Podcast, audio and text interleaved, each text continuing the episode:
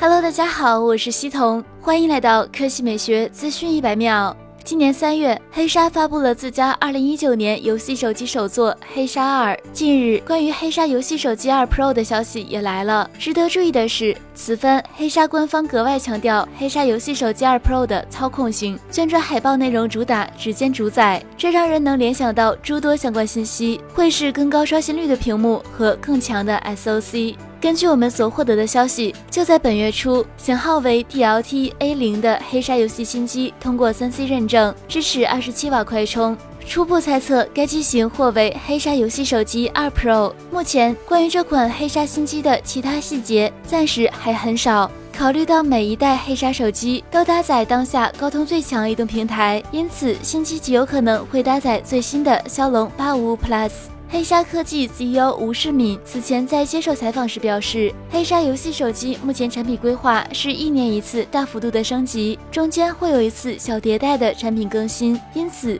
即将登场的新机黑鲨游戏手机二 Pro 总体将会基于前作黑鲨游戏手机二做升级改版。好了，以上就是本期科技美学资讯百秒的全部内容，我们明天再见。